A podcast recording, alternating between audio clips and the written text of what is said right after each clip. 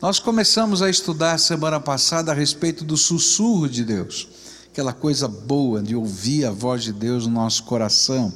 E a gente, no domingo pela manhã, falou sobre aquilo que dificulta, impede a gente de ouvir a voz de Deus na nossa alma. No culto da noite, nós falamos sobre ah, as maneiras, diversas maneiras, algumas, né, das diversas maneiras que Deus usa para falar ao nosso coração, para sussurrar a nossa alma.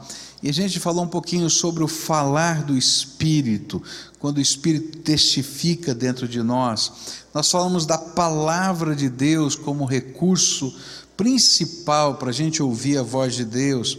Nós falamos sobre os mensageiros do Senhor, os profetas de Deus que falam ao nosso coração. Nós falamos dos sinais que Deus nos dá. Nós falamos das manifestações de Deus ao nosso redor, fazendo coisas que abrem os nossos olhos. Falamos da força revigoradora do Espírito Santo, daquelas visitações de Deus. E nessa nessa manhã eu queria falar sobre um tema que não é muito comum a gente pregar ou falar, mas que eu acho muito importante porque tem a ver com esse falar de Deus e agir de Deus nas nossas vidas. Eu quero falar um pouquinho sobre o ministério dos anjos. Uma outra maneira de Deus falar, de Deus tocar, de Deus nos abençoar é através do ministério dos anjos. O nosso texto que nós temos estudado está lá nos capítulos 18 e 19 de 1 Reis, e a gente vai aprender lá que em alguns momentos da vida de Elias, Deus usou anjos para visitá-lo, para abençoá-lo, para empurrá-lo para frente.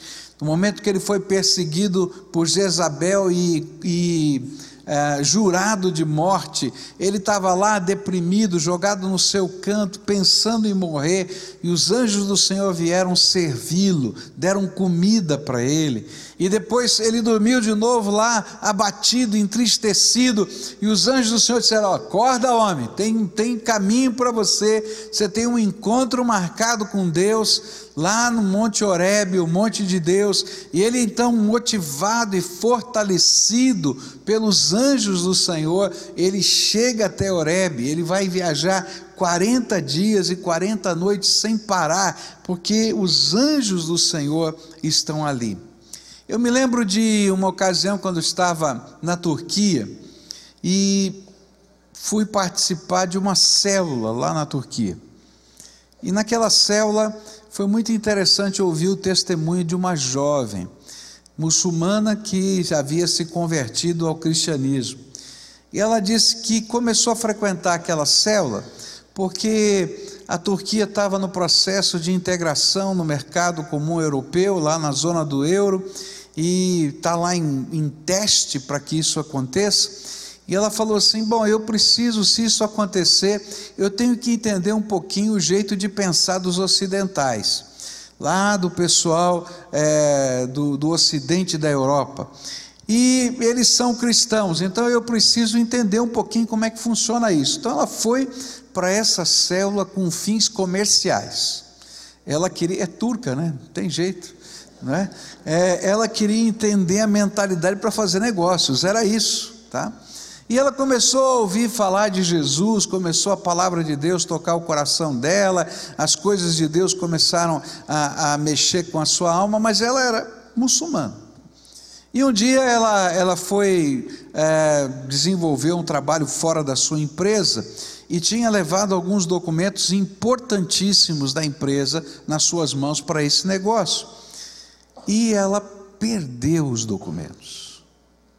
E ela ficou desesperada: como é que eu vou chegar na minha empresa e dizer que eu perdi os documentos que estavam na minha mão? E ela então, desesperada, disse: Eu vou tentar refazer todos os caminhos, e não achava, e não, e não, não conseguia encontrar. E de repente ela fez uma oração assim: Jesus, se o Senhor de verdade existe, E se é verdade tudo quanto eles têm falado lá naquele encontro, me ajuda a achar esses documentos. E aí ela entrou num shopping, dizendo: O que, que eu vou fazer? E quando ela entrou num shopping, um senhor olhou para ela e a chamou pelo nome. Ela achou muito esquisito, porque ela não conhecia o homem. E ela disse: É, eu sou fulana, o que, que, que, que o senhor deseja? Você perdeu esse envelope. Ah, o envelope, muito obrigado, muito obrigado. De onde o senhor me conhece? Não, não conheço você. Como é que o senhor sabia o meu nome? O senhor leu aqui nos documentos? Não. Eu achei que esse era o seu nome. E ela ficou encafifada com aquilo, foi embora, começou a olhar os documentos para ver se tinha em algum lugar o nome dela. E não tinha. E lá, na célula, disse assim: Eu sei que vocês vão me achar maluca, mas eu acho que Deus mandou um anjo dele só para me entregar o envelope. É interessante como o ministério dos anjos é um ministério é, diferente, porque na maioria das vezes nós não vemos os anjos trabalhando. Eles não aparecem aos nossos olhos. Mas a Bíblia vai nos ensinar que eles estão trabalhando a nosso favor. Então, nessa manhã, eu quero começar a estudar um pouquinho sobre o ministério dos anjos. Você, na sua célula, talvez vai ter um pouco mais de informações do que eu vou poder falar aqui hoje. É interessante que durante o começo do século XIX e século XX, final do século XIX, começo do século XX, influenciado pelo racionalismo dentro da sociedade, a, a maioria até dos cristãos não acreditavam no ministério atuante dos anjos nos nossos dias. Já hoje é o inverso tem uma explosão de entendimentos, significados da sua atuação. Mas o texto lá de Eliseu vai falar sobre a presença e a atuação dos anjos. E na Bíblia nós vamos encontrar 300 vezes, em 24 livros da Bíblia, a palavra anjo.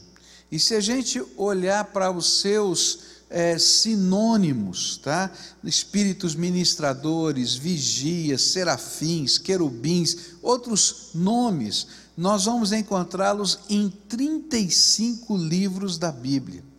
Só no Novo Testamento, o ministério dos anjos aparece 175 vezes. Mas a primeira pergunta que temos de fazer é: quem são os anjos? E uma das boas respostas que encontramos na teologia veio de Calvino. Calvino disse assim: os anjos são os distribuidores e administradores da beneficência divina com relação a nós. Eles dão atenção à nossa segurança, encarregam-se da nossa defesa, dirigem nossos caminhos exercem uma solicitude constante no sentido de que nenhum mal nos atinja. Essa era a explicação de João Calvino sobre os anjos no famoso livro dele, Institutas da Religião Cristã. Lutero também falou a respeito dos anjos e os qualificou da seguinte forma: o anjo é uma criatura espiritual sem corpo, criada por Deus para o serviço da cristandade e da igreja. A Bíblia nos ensina que o propósito dos anjos é darem glória, honra, ações de graças a Deus e a Jesus Cristo. Eles estão lá para adorar a Deus, louvar ao Senhor e a Jesus Cristo e também exercerem ministérios a favor de nós salvos. Isso que está na palavra de Deus e a gente vai ler daqui a pouquinho. Eles existem, são criados por Deus, são de uma natureza espiritual diferente da gente, são desde a criação assim, dotados de poder que Deus lhes deu através da criação, e eles estão ministrando a, a nosso favor. Talvez o versículo mais elucidativo, mais claro para a gente do ministério dos anjos esteja em Hebreus capítulo 1, verso 14. Olha que coisa linda a palavra de Deus diz. Então, o que são os anjos? Todos eles são espíritos que servem a Deus, os quais ele envia para ajudar os que vão receber a salvação. A palavra anjo, tanto no hebraico quanto no grego, significa mensageiro, enviado. E agora que a gente sabe um pouquinho a respeito de quem eles são, é preciso que a gente entenda como eles trazem a mensagem de Deus, o sussurro do Senhor e quais são os cuidados que nós precisamos ter também com relação ao ministério dos anjos. Primeira coisa que a gente vai aprender na Bíblia é que os anjos são usados por Deus em vários trechos da palavra de Deus para revelar a vontade de Deus aos homens. Eles são mensageiros. E aí a gente vai perceber o trabalho dos anjos revelando a profetas o significado das suas visões. Daniel, por exemplo, teve uma visão, ele não entendeu nada, ele não compreendeu a visão, Diz a Bíblia lá que no capítulo 9, no capítulo 10, esses, ele orou ao Senhor e pediu: Senhor, olha, eu não estou entendendo a visão, o Senhor me deu uma profecia, mas eu não compreendo essa profecia. E ele continuou orando, buscando a face do Senhor, e Deus lhe mandou um anjo. E o anjo começou a explicar a visão. E diz assim: Olha, Deus me mandou aqui para dizer o significado dessas coisas. Em um outro texto, lá no final do capítulo, eh, de, do capítulo 12 de Daniel, um anjo vai dizer: Daniel, essa aqui não tem explicação, sela o livro que não é para você, só escreve o que foi dito. E então eles foram mensageiros de Deus. Isso aconteceu também com Ezequiel, da mesma maneira.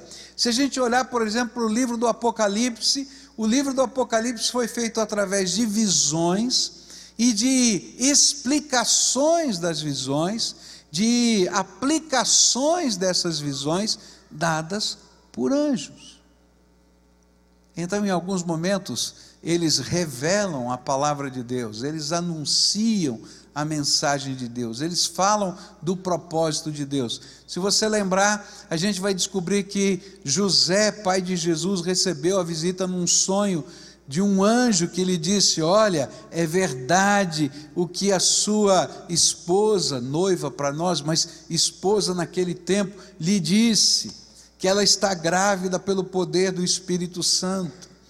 É, foi um anjo que anunciou também a Maria o nascimento de Jesus, mensageiros que revelam a vontade de Deus através de visões, através de explicação de profecias, através de revelações a respeito do futuro, mas não apenas do, do futuro, mas a respeito da vontade de Deus. Olha só o que a Bíblia diz em 2 Reis, capítulo 1, verso 3. Mas um anjo do Senhor mandou que Elias, o profeta de Tisbé, fosse encontrar-se com os mensageiros do rei Acasias e lhes perguntasse assim: por que vocês estão indo consultar Baal Zebud, o Deus de Ecrom? Por acaso pensam que não há Deus em Israel? O anjo foi lá trazendo uma mensagem. Números 22 vai falar da história de Balaão, e o anjo do Senhor aparece a Balaão. Todavia, é preciso tomar cuidado porque a Bíblia diz que tem duas naturezas diferentes, duas espécies diferentes de anjos. Existem os anjos do Senhor, e a Bíblia diz que um terço do exército celestial, um terço do exército celestial, caiu, ou seja, se revoltou contra Deus, e é liderado por Lúcifer, um arcanjo. E Lúcifer, não é, que é chamado também de Satanás, dirige esse um terço. Por isso o apóstolo Paulo vai dizer para a gente que a gente tem que ter cuidado com a mensagem dos anjos. Gálatas 1,8 diz assim: Mas ainda que nós, ou um anjo dos céus, pregue um evangelho diferente daquele que lhes pregamos, que seja amaldiçoado. O que a palavra de Deus está tá dizendo para a gente é que sempre, qualquer mensagem que venha ao nosso coração, precisa ser julgada e julgada à luz da palavra de Deus. Deus é coerente. Ele não fala uma coisa através de uma experiência extraordinária que seja contrária àquilo que ele já falou e deixou registrado nas escrituras. Mas a palavra de Deus diz também que os anjos, eles aparecem às vezes e ministram a mensagem de Deus, às vezes eles são aqueles que nos fazem sonhar os sonhos de Deus. E às vezes eles falam conosco através dos sonhos. Outras vezes são eles que são a própria visão. É interessante que a Bíblia diz que em alguns momentos eles aparecem corporeamente, e em outros momentos eles aparecem através dos sonhos, e em outros momentos eles aparecem nas visões. E a gente tem uma visão do anjo, mas a gente não pode pegar no anjo. Não pode ver, conversar no sentido de, de estar sentado no mesmo lugar. É interessante essa dinâmica, eu não saberia explicar isso, como é que funciona. Não é? Mas a Bíblia diz que Cornélio, por exemplo, recebeu a mensagem de que deveria buscar o apóstolo ah, Pedro ali em Jope, por causa de uma visão de um anjo. Pedro foi libertado da cadeia por causa de um anjo. Ele dizia: Não sei se era real ou se era visão.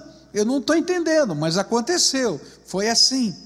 A Bíblia nos afirma que eles não somente anunciam a mensagem de Deus a nós, sob o comando do Senhor, mas eles servem e auxiliam os servos de Deus de muitas maneiras que maneiras os anjos estão trabalhando a nosso favor? Algumas vezes eles nos direcionam. É interessante que em Gênesis 24, a, a Abraão vai dizer para Eliezer, o seu servo, que vai buscar uma esposa para o seu filho, diz assim: O anjo do Senhor vai à sua frente. Você fica tranquilo, porque o anjo do Senhor vai à sua frente. A Bíblia está falando que o anjo foi. Mas Eleazar não viu o anjo, mas ele estava indo à frente. Eu acredito que muitas vezes na nossa vida, os anjos estão ministrando assim. Você não vê, você não escuta, mas esses agentes de Deus estão indo à nossa frente. E coisas tremendas do Senhor vão acontecendo por causa dessa ministração. Algumas vezes na Bíblia, eles são enviados para responder orações. É interessante que Atos 12 vai falar da resposta das orações da igreja para que Pedro fosse liberto, e Deus mandou um anjo para responder aquela oração.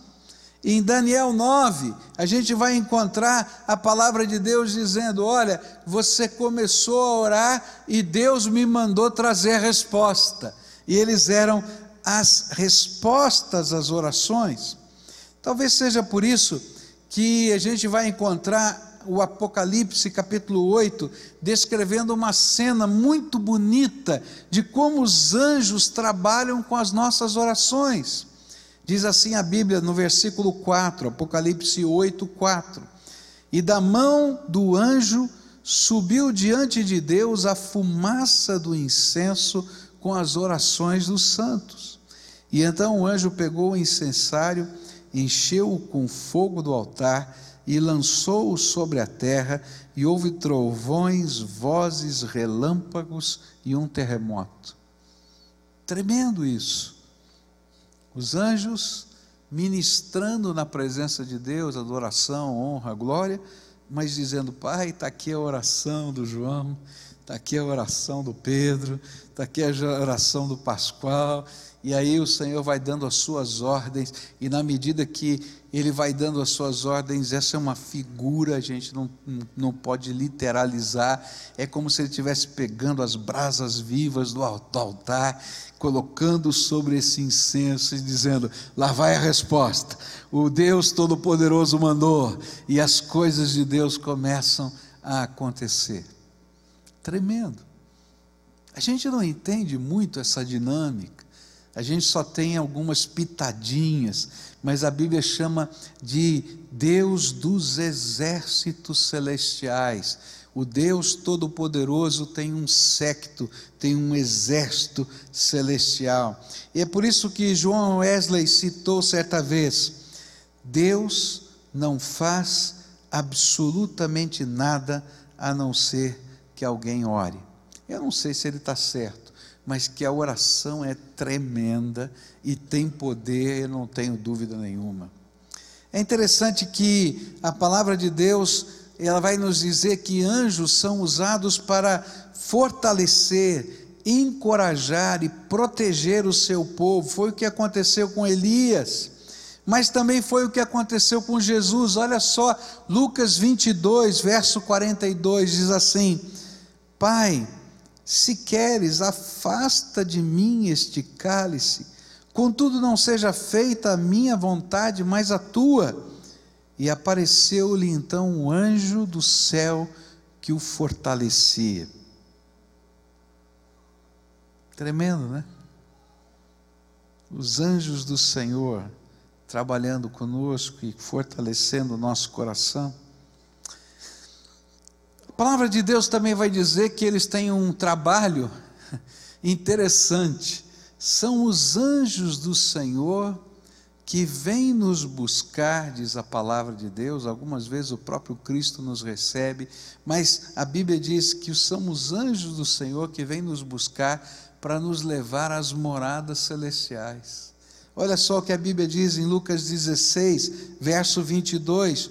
Chegou o dia em que o mendigo morreu e os anjos o levaram para junto de Abrão. O rico também morreu e foi sepultado. Outra área em que os anjos trabalham a nosso favor é quando eles participam conosco das batalhas espirituais. Há coisas que estão acontecendo na nossa vida que têm a influência de Satanás, e a Bíblia diz que os anjos do Senhor vêm para lutar conosco estas batalhas. Diz a Bíblia em Daniel 10, verso 12. E ele prosseguiu: Não tenha medo, Daniel, é um anjo falando. Desde o primeiro dia em que você decidiu buscar entendimento e humilhar-se diante do seu Deus, suas palavras foram ouvidas e eu vim em respostas, a resposta a elas.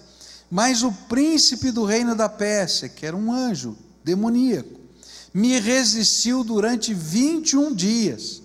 E então Miguel, o comandante dos exércitos celestiais, e então Miguel, um dos príncipes supremos, veio em minha ajuda, pois eu fui impedido de continuar ali com os reis da Pérsia. E agora vim explicar-lhe o que acontecerá ao seu povo no futuro pois a visão se refere a uma época futura. São muitas as atuações dos anjos. Eu nunca, nunca vi um anjo. Você já viu um anjo? Alguém aqui já viu um anjo? Eu não vi. Só se for desenhado, né? for representado, mas eu nunca vi. Mas a Bíblia diz que existe um exército de Deus trabalhando a nosso favor. Agora eu vou falar para você o que eu creio. E algumas vezes eu oro assim. Não sou eu que mando nos anjos de Deus. Presta atenção. A gente não manda nos anjos de Deus. Quem manda é o Todo-Poderoso que está sentado no trono. Os anjos de Deus não são aqueles que ouvem e respondem às orações. Quem ouve e responde à oração é o Pai, quando a gente ora em nome de Jesus, seu Filho, porque só existe um mediador entre Deus e os homens, Jesus. Os anjos não mediam as nossas orações, eles são parte do exército de Deus que ministra a nosso favor. Mas eu oro assim, Senhor Jesus, manda um anjo teu para ir na minha frente e preparar o ambiente e o coração da pessoa com quem eu vou falar. Porque eu creio que os anjos do Senhor estão trabalhando a nosso favor. Hoje de manhã eu orei assim: Senhor, está uma neblina, está frio, essa igreja vai estar tá vazia. Senhor, manda o teu anjo acordar esse povo. Eu acho que você foi acordado e sacudido por um anjo. Eu estou falando sério, não estou brincando, não. Porque eu creio que Deus tem um exército que trabalha a nosso favor. Às vezes, quando a gente vai, eu me lembro de uma vez que estava numa luta espiritual muito grande, estava expulsando um demônio de uma pessoa, foi a primeira vez que eu fiz isso na minha vida e foi uma experiência marcante para mim. E eu não conhecia muito desse ministério, tinha 21 anos de idade, e eu estava sozinho naquela situação. E quando eu cheguei na casa daquela senhora para orar por ela, com um claro discernimento de que era um ataque demoníaco que estava acontecendo com ela, e eu comecei a falar que eu ia orar por ela para libertação na sua vida, que determinada doença que ela tinha não era uma doença física, mas era espiritual. Imediatamente aquela mulher ficou possessa e ela começou a rolar por cima dos móveis da casa dela. Foi uma cena impressionante. E eu pensei comigo assim, foi uma coisa tão instintiva. Eu pensei comigo assim: Senhor, ela vai se machucar toda ela estava rolando por cima das coisas, caindo. Eu falei, ela vai se machucar toda. Manda os teus anjos para amarrarem essa mulher aqui, porque ela vai se machucar. E eu nunca vou me esquecer da cena. Essa mulher ficou deitada no chão, com os braços assim, e ela fazia assim, fazia assim e não saía do lugar. Eu creio que Deus ouviu a minha oração e anjos do Senhor estavam ali. Eu não os vi, mas eles estavam ali. Há muito mais no mundo espiritual do que você pode imaginar. E há coisas tremendas de Deus que estão acontecendo por causa da graça que Jesus nos deu. Anjos estão no meio do teu caminho para confortar, para animar, para lutar as batalhas junto com você para ministrar as respostas da oração, para fazer coisas lá longe, que a gente não pode alcançar, mas que o Senhor pode fazer. Por isso eu queria terminar essa meditação breve, nosso tempo já, já foi, não é? Mas eu queria terminar essa meditação breve pensando na grandeza de um Deus que coloca todo o seu reino para nos abençoar. A Bíblia diz no Velho Testamento que o Senhor dos exércitos celestiais é o Deus Todo-Poderoso. Você já pensou que coisa tremenda?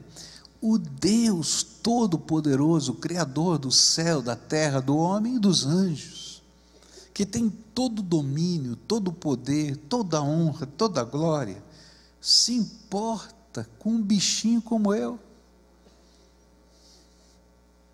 como você. O Velho Testamento vai dizer assim: ó vermezinho de Jacó. É um vermezinho.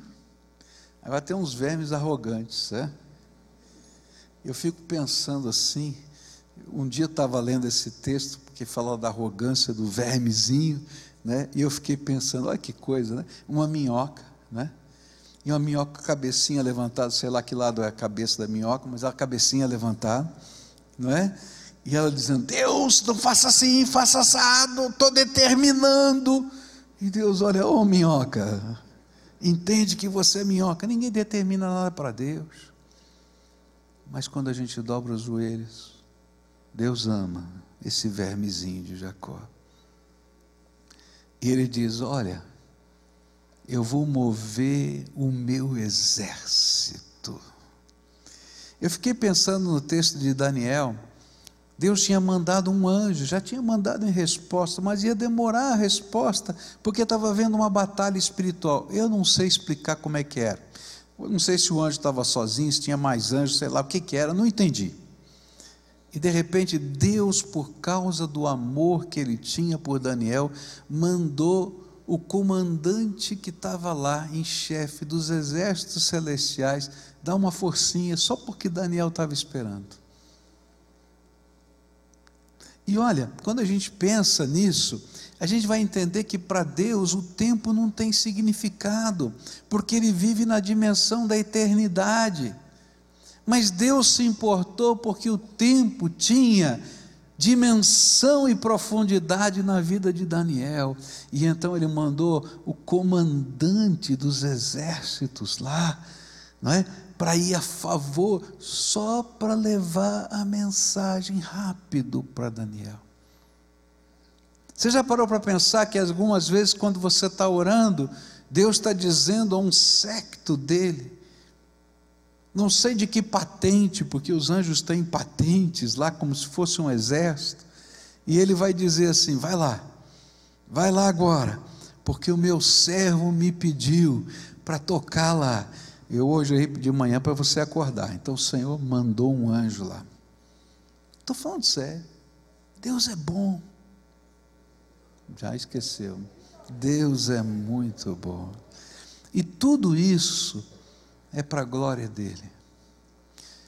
Tanto os anjos sabem disso, quanto nós precisamos saber que a glória de Deus se revela na nossa fraqueza por causa da bondade de Deus.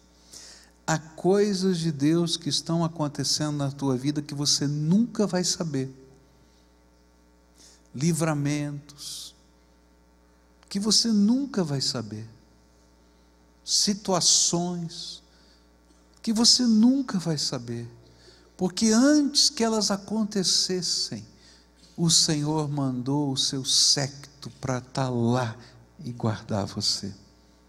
Agora, há coisas que vão acontecer, pelas quais a gente vai passar, e elas não significam que Deus nos amou mais ou menos, porque no eterno propósito de Deus, tudo tem sentido, ainda que para mim nesse momento não pareça que tenha.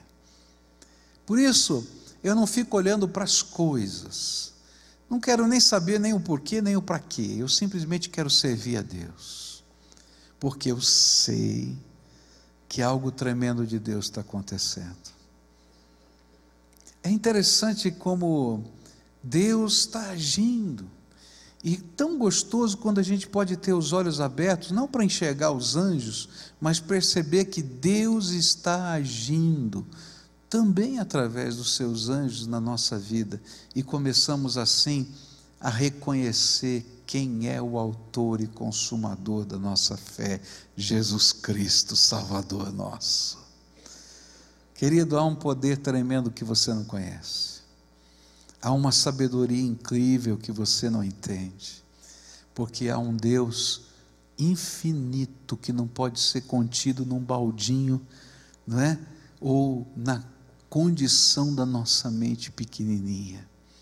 Mas esse Deus nos ama, tem um plano para nós e está usando o seu exército no céu, na terra, além de toda a sua graça e seu poder porque usou também o seu filho, que era maior do que todos os anjos, para tomar o nosso lugar na cruz e ser o nosso Salvador.